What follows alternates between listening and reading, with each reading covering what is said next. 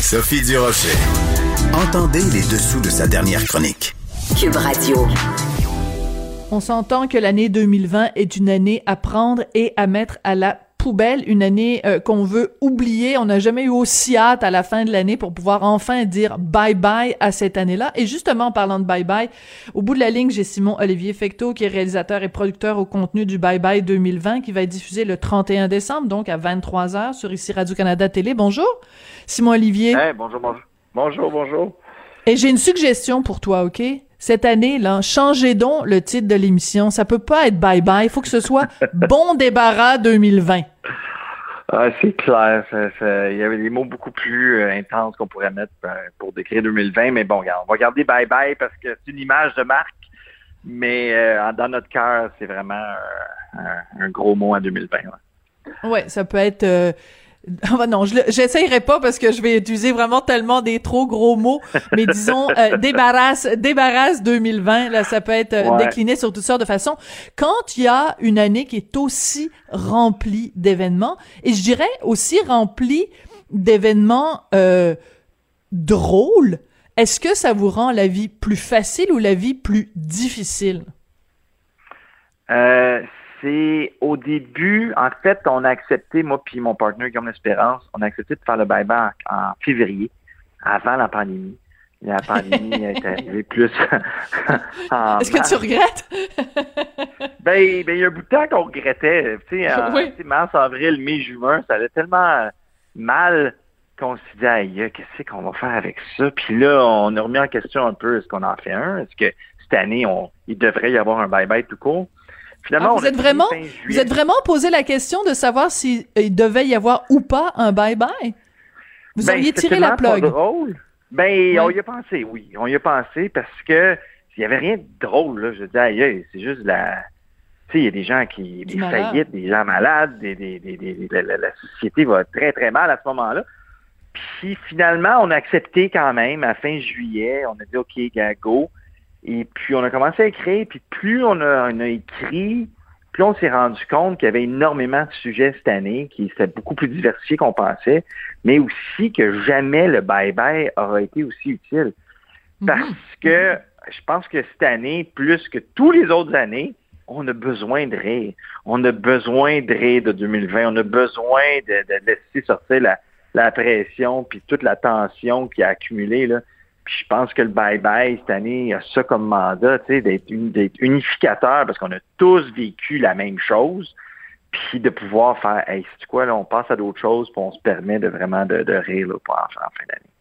Ben c'est ça qui est particulier parce que chaque année le bye bye se fait critiquer entre autres parce qu'il se fait critiquer pour bien des raisons mais il se fait critiquer entre autres parce que les gens disent ah pourquoi ils ont parlé de cette affaire là moi j'étais même pas au courant que c'était arrivé. Pourquoi ils parlent de telle émission? Moi je voulais même pas regarder cette émission là mais ben là c'est impossible que les gens vous reprochent ça parce qu'on a tous été frappés de plein fouet par le même 18 roues. Donc, euh, si vous riez du 18 roues, on va tous se reconnaître dedans. Ben, tout à fait. Puis c'est ça, en fait, qui nous a aidés pour l'écriture. C'est-à-dire que plus les années avancent, plus les sujets communs, là, quand on pense à tout, le Québec ou même toute la francophonie au Canada, sont diversifiés. C'est-à-dire que, tu sais, à cette heure, il n'y a même plus de tunes de l'année. C'est rare que, tu sais, mettons, il y a eu depuis Despacito, c'est quoi la grosse tune qu'il y a eu que tout le monde connaît? Ben, Gangnam Style, mais je pense que c'était avant. Gangnam Style, c'était avant Despacito, ouais. Fait, que, tu sais, c'est bien difficile à cette heure de faire des sketchs rassembleurs, donc, parce que pour faire de l'humour, t'as pas le choix d'avoir les, de, ben savoir de quoi on parle, sinon tu peux pas rire. Mais là, cette année, c'est pas le cas. Cette année, je dirais que 80, 17 des sujets qu'on aborde vont être connus de tous, là, bien ben comme il faut. Fait que ça, ça nous aide énormément comme créateur. Bon, les gens vous critiqueront pas là-dessus, mais évidemment, les gens sont déjà, je pense, le crayon est déjà aiguisé là pour que les gens puissent vous critiquer.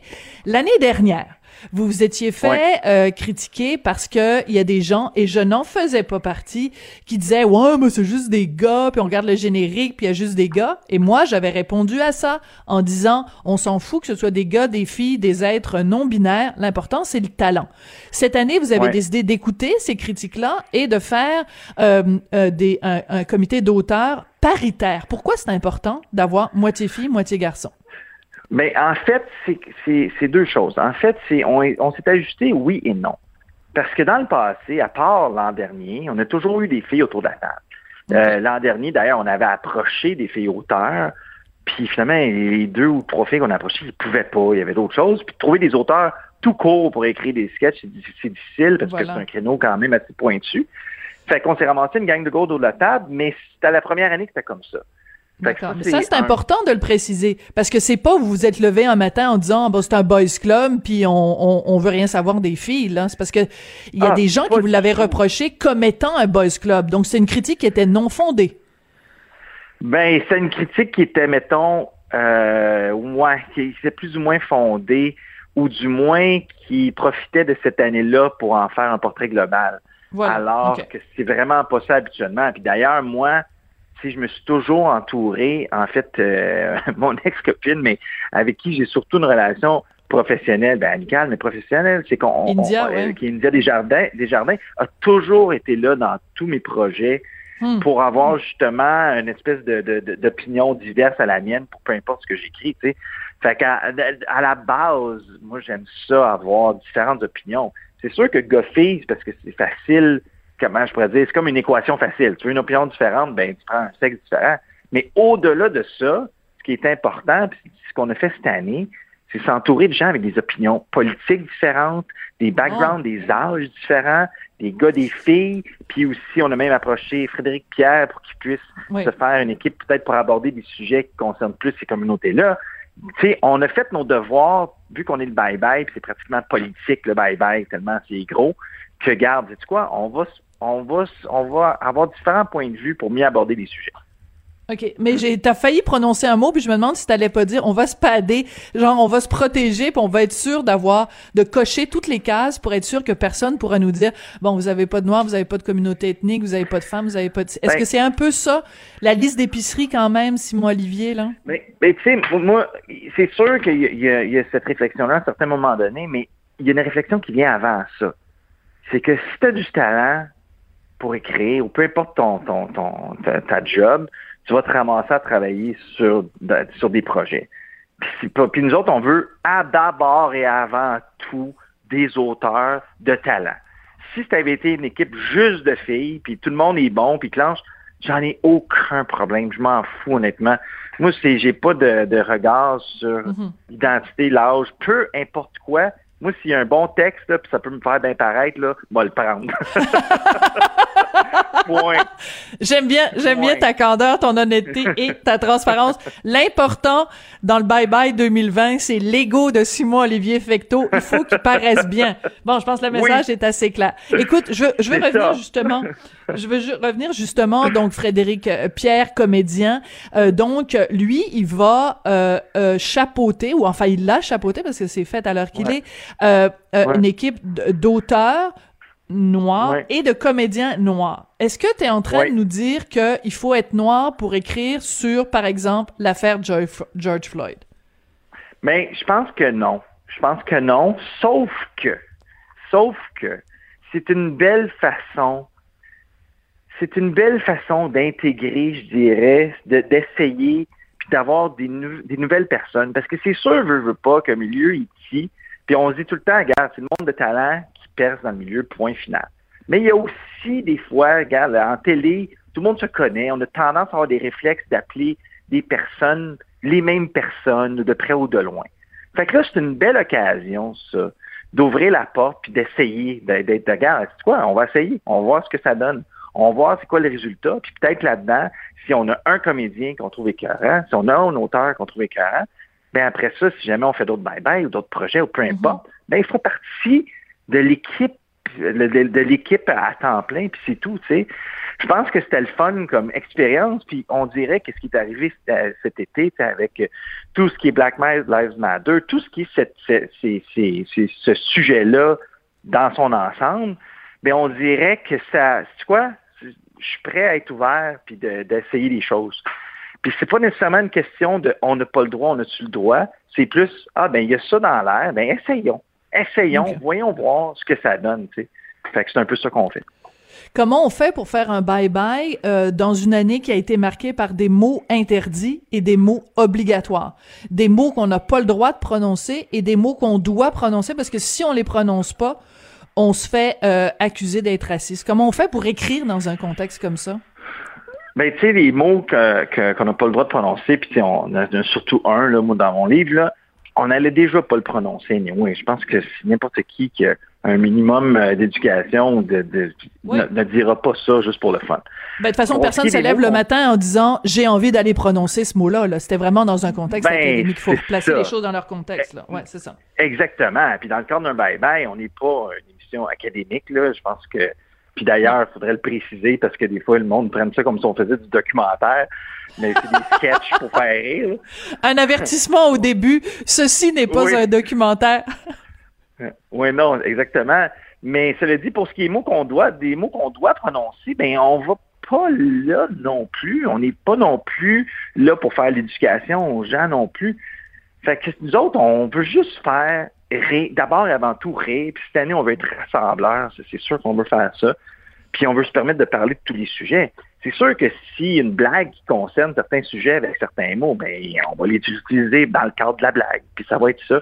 Mais on fera pas des détours on compliquera pas les choses pour insérer des mots juste pour être correct non plus. C'est une question d'équilibre. Question qui tue euh, Simon Olivier, puis je veux vraiment que tu me dises euh, la vérité à 100%.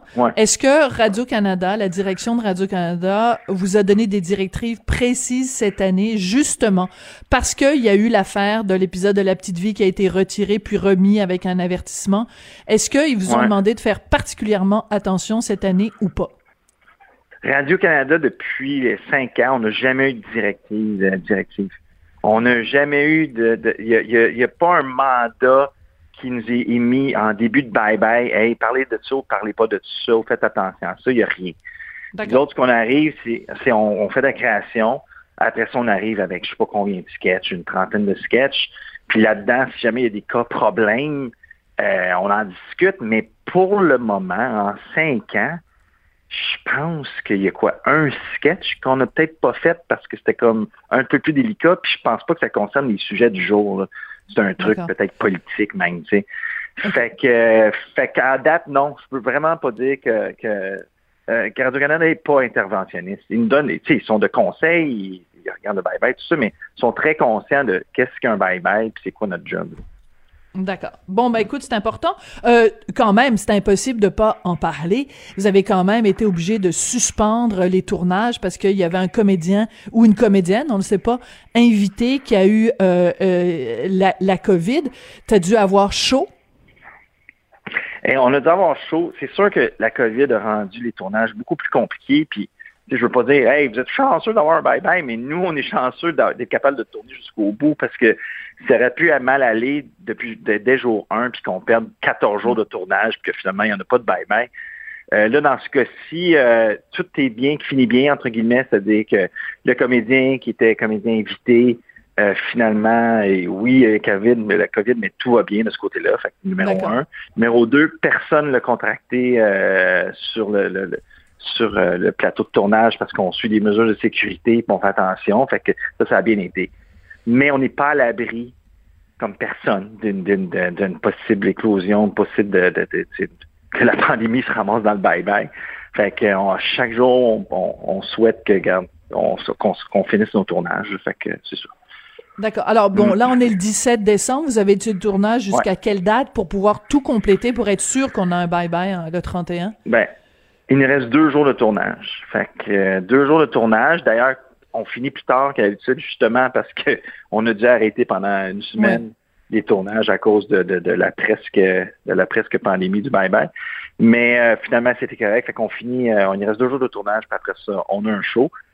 c'est sûr que la pression est beaucoup plus élevée cette année. Je, je, veux pas. Là. D'un, mm. juste le, fait que, le, que, le, monde, légalement, n'aura pas vraiment autre chose à faire que le bye-bye.